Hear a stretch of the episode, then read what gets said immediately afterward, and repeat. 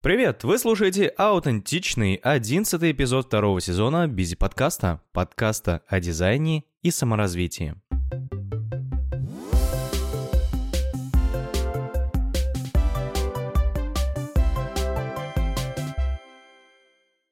Аутентичный он потому, что этот эпизод выходит только в аудиоверсии, и это сольный выпуск, где буду только я один. И возможно, но пока не точно, он будет коротким, ну уж точно не на 2 часа. Как старые добрые времена. Прошлые шесть выпусков э, это были интервью, и половина из них была с видеоверсией. Например, с Дэном Талала мы поговорили о хобби, а с Маргарет и Максом из IT Agency мы поговорили о развитии дизайнера, с Максом Черепицей мы разобрали, как же составить план развития на год. А, с Катей Шашиной мы лайтово побеседовали о том, э, как, как же делаются вручную очень крутые блокноты, а, а Ваня Уваров рассказал о том, как устроен дизайн OneSoil. Также в прошлом выпуске мы поговорили с Светосом Разносторонним о креативном мышлении, где вообще разобрали, что это такое, как ему учиться, где. Также с Ильей Страйковым мы поговорили о том, а, почему не стоит уходить в аутсорс и немного о руководстве. Возможно, вы успели послушать этот выпуск, но мне его пришлось удалить по просьбе Ильи. Потому что, как выяснилось, ему не очень понравился сам выпуск, э, то, что он рассказал, оказалось э, лишним, если что-то бы, какие-то фразы отдельные вырезал бы, то это могло бы повлиять на вообще смысл разговора.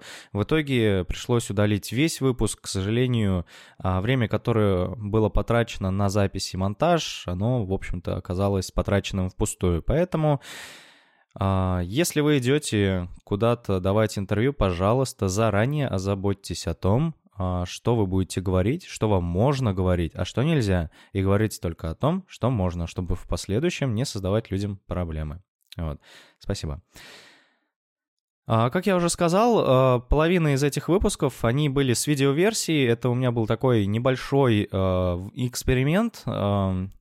И сейчас я коротко расскажу вообще об итогах этого эксперимента, а потом уже перейдем к основной теме. Этот эпизод создан при поддержке Тутуру, самого популярного российского сервиса путешествий. Каждый день миллион человек заходит на Тутуру, чтобы купить билет на самолет, поезд, автобус, оформить тур или найти информацию о поездке. Сейчас Тутуру на драйве. У них амбициозные цели и атмосфера дерзкого стартапа. Хотя за плечами больше 15 лет опыта, успех и крепкая экспертиза. Тутуру ищет продуктовых дизайнеров в растущую команду. Дизайнеры в Тутуру погружаются в аналитику, общаются с клиентами, ведут свои проекты и отвечают за результат. Вокруг отличная команда, которая поможет со всем справиться. Тутуру ждет самое большое изменение дизайна за последние годы. Откликнись на вакансию, чтобы стать частью этой интересной истории. Если суммарно посчитать количество слушателей подкаста и количество прослушиваний каждого выпуска, то, ну, кое-как наберется одна тысяча прослушиваний или одна тысяча подписчиков. В общем, это не такая большая цифра, как а, у многих других подкастов, поэтому я хотел и хочу увеличить количество слушателей подкаста. Выход э, видеоверсии — один из таких приемов. Так как это все-таки мой такой домашний проект, которым я занимаюсь в свободное от работы время, то ну и обо мне, как я уже сказал, мало кто знает, я могу делать совершенно разные э, эксперименты, которые мне интересны, которые мне нравятся. И сейчас давайте я коротко уже пройдусь просто по плюсам и минусам этого подхода. Ну, во-первых, а, запись видеоверсии подкаста требует в два раза больше времени на монтаж и в два раза больше оборудования. То есть, а, по сути, помимо стандартных э, пантографа, микрофонов, рекордера, там, проводов для них, мне также необходима камера, штатив, э, что там еще было-то, место, что очень важно на самом деле, то есть место, в котором можно записывать, потому что записать аудиоверсию подкаста я, в принципе, могу и на работе. Ну, если это выходной день, скажем, с гостем, то я могу прийти на работу, у нас очень хорошая комната, акустика, все супер, вот, но снимать видеоверсию я там не могу, поэтому мне нужно было искать отдельное место, что, в общем-то, не так легко. Я нашел там коворкинг, коворкингу ключ огромное спасибо за то, что они э, откликнулись и предложили записываться у них, но все равно э, чтобы записать хорошую, качественную видеоверсию подкаста, то есть, ну, по сути, просто это передача на YouTube, как у Дудя, э, или же, что там еще есть, интернет 9000 Сурганова, которые, к сожалению, почему-то больше не выходят, э, только два выпуска, но эти два выпуска, они очень круто сняты.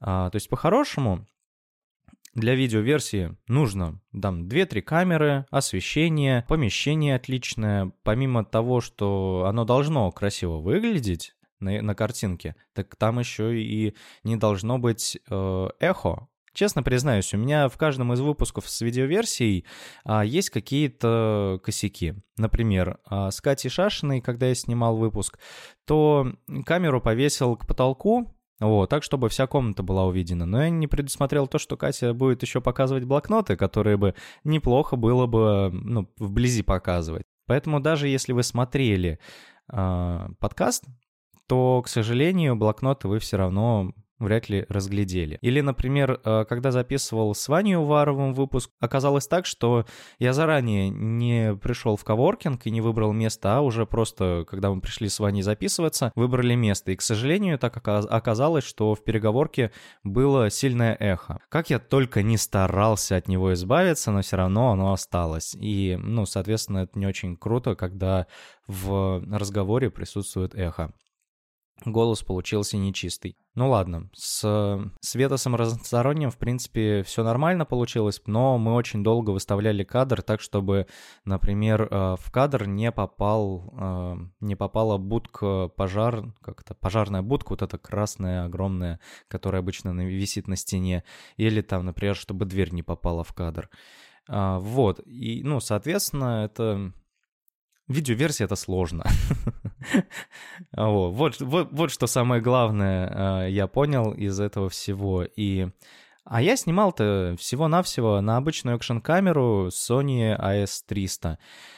То есть, э, скорее всего, если вы смотрели видео, то заметили, что картинка была, ну, не особо четкой, возможно, где-то зернистой, потому что еще и света не было. Но я это сделал специально, потому что хотел быстро протестировать э, свою идею, так, чтобы мне не пришлось тратить э, там больше 100 тысяч на вот это все, там, камеры, свет, оборудование и так далее. А взял просто экшн-камеру и на нее решил поснимать. Также мне непонятно, как в таком формате снимать сольные выпуски. А, так как я подкаст все-таки не хочу делать только с интервью, а хочу все-таки еще вот так вот голосом разговаривать с вами, дорогие мои слушатели, то непонятно, как мне делать э, сольные выпуски, где буду я один. То есть как минимум мне нужна будет студия. Также время на подготовку будет сильно больше уходить, потому что, ну, например, сейчас я записываю ранним утром перед работой, э, я в халате, вот недавно только позавтракал, и все, я сел за стол и записываю, вот говорю э, в свой рекордер, э, и, и все. А если бы у меня была видеоверсия, то это как минимум мне нужно было выделить на это целые выходные, чтобы там подготовить студию, чтобы там выставить свет, чтобы записаться. Понятное дело, что многие на ютубе так и делают, но совмещать подкаст и вот такую видеоверсию оказалось чертовски сложно. Ну, как я уже сказал, как минимум еще и а, в два раза больше монтажа, потому что, ну, нельзя смонтировать, скажем, видеоверсию, вырезать оттуда а, звук и пустить это как подкаст. Ну, если вы слушаете Максима Спиридонова, то так сделал он. Пожалуйста, не делайте, как Максим Спиридонов. К сожалению, его подкаст э, бу- ранее был очень крутым, где брались интервью у предпринимателей. Я рунтологию слушал очень долго, но Максим э, не так давно перешел э, на YouTube, и он делает видеоверсии передачи. И из этих видеоверсий вы, выдергивается аудиодорожка и публикуется как подкаст. К сожалению, вот эту аудиоверсию слушать ну невозможно. Когда ты смотришь видео, то это эхо еще, оно хоть как-то объяснимо, потому что ты видишь картинку, ты видишь, где это снято, ты видишь, что это большое помещение, ты понимаешь, что, ну окей, эхо здесь, оно наоборот даже показывает, что комната большая, что... То есть эхо, оно такое, знаете, находится в контексте. Когда ты слушаешь аудио, ты этого ничего не видишь. Ты только слышишь, и ты не понимаешь, какого черта у меня тут эхо, блин, меня это просто корежит, вот, и я не могу такие выпуски слушать, и, соответственно, я очень не хочу так сам делать, поэтому а, все вот эти выпуски свои с видеоверсией я отдельно монтировал аудиоверсию и отдельно монтировал видеоверсию. Потому что, например, даже те действия или звуки, которые приемлемы в видеоверсии, они лишние в аудио. Поэтому вот ну, приходилось делать и то, и то. В итоге у меня в два раза больше времени на монтаж. Также еще минусом является, ну, как бы объемность такого комплекта, и с ним сложно поехать в другой город и записать там выпуск. Например, если ну, я все-таки планирую в этом году еще куда-нибудь на конференции в другие города поехать, и там э, с кем-нибудь из, дизай- из дизайнеров встретиться и поболтать. Ну, вот мне сложно будет э, полный комплект э, для записи еще и видеоверсии ввести в другой город. Ну, я сейчас говорю о таком, о таком комплекте, где будет там 2-3 камеры, свет, э, штативы и вот это все. Если с обычной вот экшн-камерой ехать, то да, конечно, как бы она не сильно утяжеляет рюкзак, но и качество получается так себе. Потому что, ну и непонятно, как бы, а зачем тогда монтировать. Ну ладно, ну ладно, ладно. Что это я только о минусах-то? Давайте теперь еще и о плюсах расскажу. Плюсов на самом деле не так много, но они оказались очень важными. У Ютуба очень хорошая обратная связь. Большинство комментариев, которые поступают ко мне вот э, о подкасте, они приходят с Ютуба. Комментарии к заметке в блоге, где изначально публикую подкаст, туда очень очень редко приходят комменты. Вот, ну, в основном получается, что мне пишут вот в комментарии на ютубе, но все равно как бы тоже не очень много, но в основном там. Вот, поэтому YouTube — это классная площадка, где есть понятная обратная связь. Но оно и понятно, что если ты выкладываешь видео на YouTube, то понятно, где комментить. Если ты публикуешь подкаст, то для подкаста существует огромное количество подкаст-платформ. Изначально это iTunes подкасты, потом Pocket Cast, Overcast, э, CastBox, еще там прибавились недавно Loudly, Bookmate, Яндекс Музыка, Spotify, что-то там еще. Ну, короче, вот этих платформ дофига, и непонятно. Ну, то есть, лично мне, как пользователю, действительно тоже, вот я как я много слушаю подкастов, и мне сложно взять и, ну, понять, а куда мне отправлять свой комментарий? Непонятно. Но у меня в описании каждому выпуску, в конце описания есть ссылочки. А, оставить комментарий, а, обратная связь и там подписаться. Да, подписаться. Вот, поэтому вы с легкостью можете нажать на одну из этих ссылочек, и сделать определенные действия. Там, либо оставить отзыв, либо там перейти на страницу со всеми контактами, которые у меня вообще есть, и там как-то со мной связаться, либо перейти а, по ссылке, оставить комментарий, и, в общем-то, у меня в блоге написать мне комментарий, за что я буду вам очень и очень благодарен. Обратная связь, в общем, супер как мотивирует на записывание новых выпусков. Вот, поэтому вот у YouTube вот эта обратная связь, как я уже сказал, очень круто выстроено, и это большой плюс к тому, чтобы все-таки выкладывать и дальше, а, пусть даже не прям видеоверсию подкаста, а просто визуализированную дорожку. Также на Ютубе, вот несмотря на то, что я всего-то выложил там три видеоверсии, а, подкаста а, ко мне пришло большое количество слушателей. Ну как большое, ладно, не миллионы. То есть изначально, когда я вот начал выкладывать, у меня что-то было около там 100 подписчиков. Теперь их э, около 400. То есть, э, ну я прям заметил, что когда начал выкладывать видео, то прям количество людей, которые подписываются на меня на Ютубе, оно сильно начало расти, и там в день там по 5-7 человек на меня подписывались. И это круто. Вот, поэтому что делать дальше? Я пока не знаю. Делать версию, снятую на экшн-камеру, как-то не очень хочется, потому что выглядит оно алиповато, как-то колхозно, некрасиво, а хочется делать все-таки качественно, потому что на, в таких версиях э, получается, что звук качественный, а вот картинка так себе. Вот. Но в то же время, если бы я изначально решил заморочиться и сделать не только качественный звук, но и качественную картинку, то мне кажется, я бы никогда ни один из выпусков так и не выпустил и не записал. А это очень плохо, потому что я бы, если честно, вот так, по чесноку, признаться вам, только никому не говорите. Я бы хотел этот подкаст записывать и в 40, и в 50 лет. Ну, знаете, такой прям подкаст-долгожитель, а, где я постоянно делюсь какими-то своими наблюдениями, своим опытом, а, чем-то вообще, что меня удивило. И чем сложнее делать такой подкаст, тем большая вероятность того, что он будет заброшен. Если его делать легко, и это приносит удовольствие, то, конечно, его спокойно можно записывать и там до 40, до 50 лет. Поэтому, ну, посмотрим. Вот. Получается, что у меня осталось э, два таких вот открытых вопроса. Это первый, как не записывать сольные выпуски для видеоверсии. То есть это все-таки мне нужна будет какая-то студия, потому что вряд ли я в коворкинг поеду ради того, чтобы записать э, одиночный выпуск. То есть если э, с гостем еще встретиться, то ладно, нормально.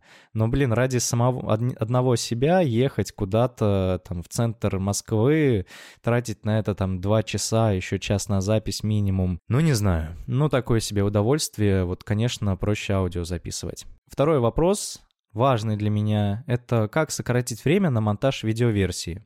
Как я уже сказал, вот э, пример Максима Спиридонова показывает, что ну, не стоит делать э, видеоверсию и вырезать оттуда аудиодорожку и пускать ее как подкаст. Это влияет, сильно влияет на качество. С другой стороны, если э, вот эта видеодорожка и аудиодорожка, они сами по себе очень качественные, то тогда еще возможно.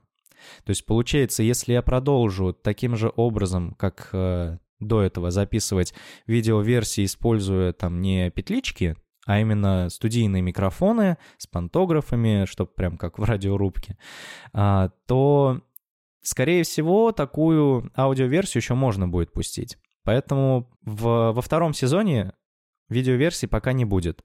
Но к третьему сезону я постараюсь что-нибудь придумать. А он будет о, на минуточку осенью. Поэтому время на подумать у меня есть.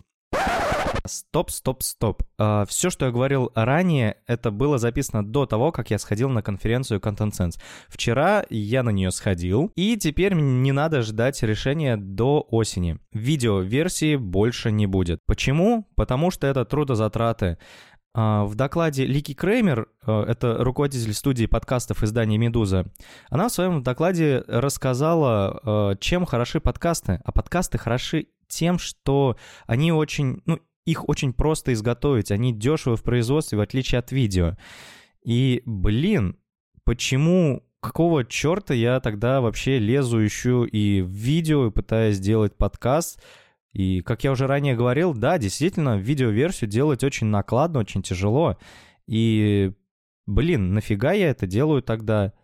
А, тем более, что в видеоформате и так уже куча всего придумано, э, и огромная конкуренция в вот в сфере подкастов такого еще нету.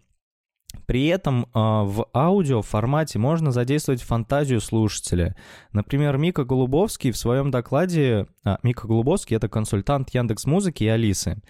Э, он в своем докладе э, пока, показывал примеры там, такой креативной аудиорекламы, когда задействуется фантазия. Давайте послушаем. Значит, почему, почему в принципе а, реклама в аудио вызывает все больше и больше интереса, и почему она работает? А, есть замечательный ролик, он примерно 40-летней давности, может быть даже, да, 40-летний его, в 70-е, кажется, годы запустила Американская ассоциация радиовещателей в качестве пропаганды рекламы в э, аудио. Сводится он к тому, что аудио дает беспрецедентные совершенно возможности, потому что работает с человеческим воображением. Да? И в аудио можно сделать то, что дико сложно, а порой и невозможно сделать в видео. И несмотря на все развитие там, компьютерной анимации и всего прочего, кажется, это до сих пор так. А в этом ролике, я очень быстро на всякий случай перескажу, а энтузиаст аудиорекламы рассказывает, что в аудиорекламе можно запросто э, залить озеро Мичиган горячим шоколадом, потом сверху вывалить огромную кучу взбитых сливок, а потом поднанять э, канадские королевские ВВС, чтобы они сбросили туда огромную вишенку. Radio? Why should I advertise on radio? There's nothing to look at, no pictures. Listen, you can do things on radio you couldn't possibly do on TV. That'll be the day. All right, watch this. okay, people, and now when I give you the cue, I want the 700 foot mountain of whipped cream to roll into Lake Michigan, which has been drained and filled with hot chocolate. Then the Royal Canadian Air Force will fly overhead towing a 10 ton maraschino cherry, which will be dropped into the whipped cream for the cheering of 25,000 extras. All right, cue them out. Чувствуете? Cue the Air Force. Cue the maraschino cherry. Okay, 25,000 cheering extras. Now, you want to try that on television? Well, You see, radio is a very special medium because it stretches the imagination. doesn't television stretch the imagination? Up to 21 inches, yes. Эти ребята в своей рекламе э, вишенку скинули там на озеро Мичигана. Так что, блин, ну ты попробуй в видеопродакшене все это зафигать, чтобы такую рекламу сделать. А тут они хобана и просто голосом все объяснили, там звуки добавили, сами что-то симпровизировали, и вот она. Вот это можно вообразить человеку в голове. И мне кажется, это очень прикольно. То есть можно играть э, звуком со слушателем. Это классно.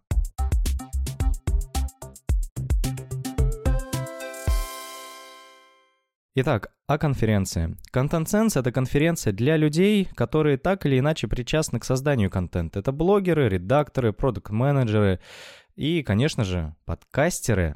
А, У подкастеров была отдельная секция про подкасты от Льва Пикалева из подкастерской. Ну, в общем-то, для меня Content Sense и по ощущениям оказался конференцией про подкасты, потому что я ходил только на те доклады, которые так или иначе затрагивают э, тему ведения подкаста, его э, продвижения, монетизации, как вообще делать подкасты, зачем они нужны, зачем их делать и так далее. А, Но, кроме всего этого, а, конференция для меня оказалась очень классной тем, что я лично познакомился с несколькими людьми, чьи подкасты я уже давно слушаю. В первую очередь это вот а, Дима Новожилов, с которым мы часто общаемся. Я у него, когда только начинал вести подкаст свой, много консультировался по поводу обработки звука. И, кстати говоря, он же мне и помог а, со звуковым оформлением подкаста. Вот те мелодии, перебивки, а, те а, ну, заставки, которые вы слышите в подкасте, это сделал Дима. Так что Диме огромный респект. Подписывайтесь на его подкасты «Пироги» и недавно запущенный «Шум». Это интересные подкасты, которые можно в легкую послушать после тяжелого рабочего дня. И, конечно же, я познакомился с человеком, которого очень давно слушаю. Это Сергей Епихин. А, блин, знаете, это необычно. А, Это необычно знакомиться с людьми, чьи голоса ты долго слушаешь. Ну, это какое-то вот не знаю, если вы меня вдруг долго слушаете и встретитесь со мной, я думаю, вы поймете. А, про Епихина. Это человек, э, который является соведущим в подкасте Birdicast. Этот подкаст я слушаю еще со времен университета. Я помню прям как э, ехал из э, Оренбурга в Кувандык, и ну, мне ехать как бы 4 часа, а что в это время делать? Я, конечно же, слушал за поем а, выпуски Бердикаста, которые не успел послушать в обычное время. И, блин, это такой кайф был. И вот я наконец-то с одним из трех ведущих да познакомился. Может, в ближайшее время когда-нибудь там, да и с Андреем Барышниковым познакомлюсь. Как знать.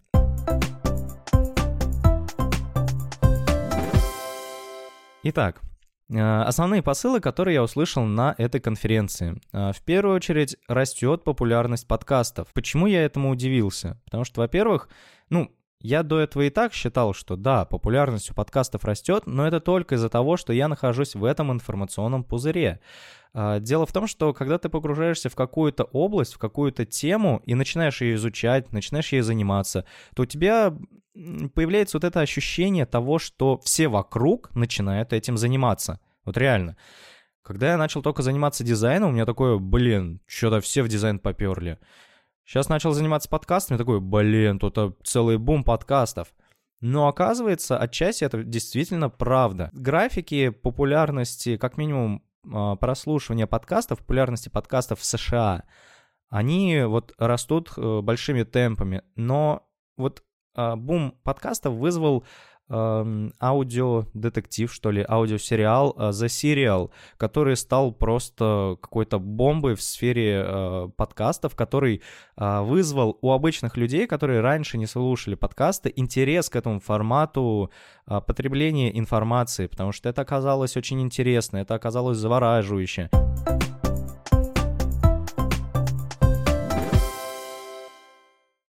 То есть, когда я только начинал слушать подкасты еще где-то в 2010 году, то у меня я не знаю откуда, я не знаю, где это услышал, но у меня было такое впечатление, а, даже не впечатление, а просто я где-то вот такую инфу услышал, что подкасты нишевая штука, потому что не все могут воспринимать информацию вот через аудио. То есть нужно быть э, как-то там аудиалом, что ли, э, чтобы уметь слушать подкасты. И когда был круглый стол э, в секции подкастов, там э, ребята, там кто были, вот Лика Креймер, Мика Голубовский, Сергей Епихин, э, Ксения Шульц и представитель подкастов из ВКонтакте. И вот они сидели на диване и обсуждали как бы тренды, что будет с подкастами. И когда они закончили обсуждать свои темы, была возможность задать вопрос. И я, собственно, задал этот вопрос.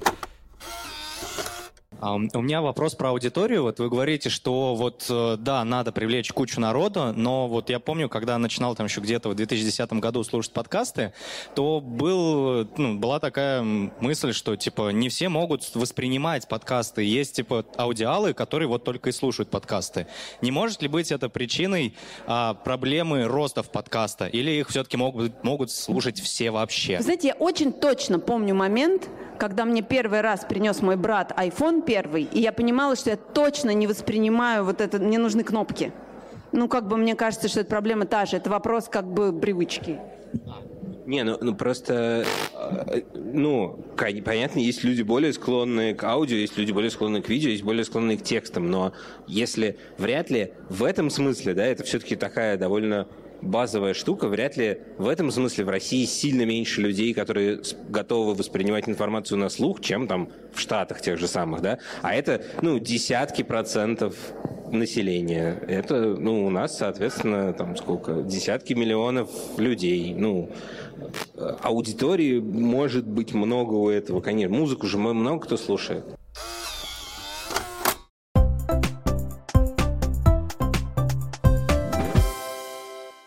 После конференции я узнал о подкасте «Заварили». Это, э, блин, как-то, чтобы не ошибиться-то, это нативный нарративный подкаст. То есть нативный подкаст, это говорит о том, что этот подкаст выпускается компанией, компанией Эватор. Нарративный подкаст это значит, что это аудиосериал, э, рассказывающий историю из жизни. Это главный персонаж этого подкаста, э, редактор э, Саша Волкова, который я уже читаю довольно, ну, довольно долгое время, и с удивлением узнал, что она вот э, решила уйти с офисной работы и запустить свое кафе под названием «Заварили». И вот в сериале рассказывается ее история, то есть у этой истории нет еще финала, то есть он может быть как провальным, Саша разорится, либо успешным, что Саша выйдет в плюс и там откроют еще 100-500 точек э, заварили. Ну вот, этот подкаст очень интересен тем, что вот он реально такой э, аудиосериал, э, где Саша рассказывает о каких-то своих там э, наблюдениях, которые узнала из вот ведения бухгалтерии, не знаю, он последний выпуск, который я успел послушать, а, она там рассказывала о том, что там она товароучетную систему завела, о том, как она начала смотреть, на чем можно сэкономить, а, а где больше заработать, что там с какой выбрать кофе с наибольшей наценкой, что там его лучше продавать, и получится больше прибыли, и так далее, и так далее. Блин, это оказался интересный сериал, э, аудиосериал в виде подкаста, так что рекомендую послушать. Такое на что-то новенькое в жанре подкастов. И вот к этому а, сейчас все идет, что таких сериалов, таких подкастов будет становиться все больше. То есть есть уже как бы люди, которые готовы вкладываться в это. Остается вопрос за сценаристами, за теми людьми, которые готовы все это записывать и, ну, как бы вообще, в принципе, заниматься этим и а, продвигать всю эту тему с подкастами. И сейчас э, получается, что российский подкастинг, он ожидает чего-то, что будет срав... ну, сравнимо с The Serial в США. То есть речь не идет о том, что кто-то запустит э, аудиосериал. Да, кстати, про The Serial, для тех, кто как бы не знает, это детективный сериал, где э, вместо полицейских расследование ведет журналистка. Э, Ее зовут Сара Кёнинг. Она рассказывает про убийство молодой американки корейского происхождения, которая однажды не вернулась домой. Попытка распутать случившуюся в Балтиморе трагедию усложняется еще и тем, что дело, за которое она взялась, оно как бы, ну, произошло еще в 1999 году. На минуточку, это 20 лет назад. The Serial — это подробный нарративный подкаст, на протяжении которого автор обращается ну, к различным источникам, комментариям и интервью. Э, и это выливается в остросюжетную драму, которая захватила огромную часть США. Благодаря этому сериалу о подкастах э, узнали многие люди, которые подумали, вау, это есть только в подкастах. И они начали, ну, то есть они на, ради этого начали разбираться, что такое подкасты. Там установили, ну, наверняка там поставили какие-то приложения, нашли этот The Serial и начали слушать. И вот в России э, рынок подкастов ожидает именно такой проект. Это не обязательно должен быть какой-то а, аудиодетектив. Это может быть, не знаю, подкаст «Дом 2» или еще что-то. В общем, это что-то, это какой-то проект, который у огромной массы людей, которая раньше не знала, что такое подкасты, вызовет интерес к этим самым подкастам.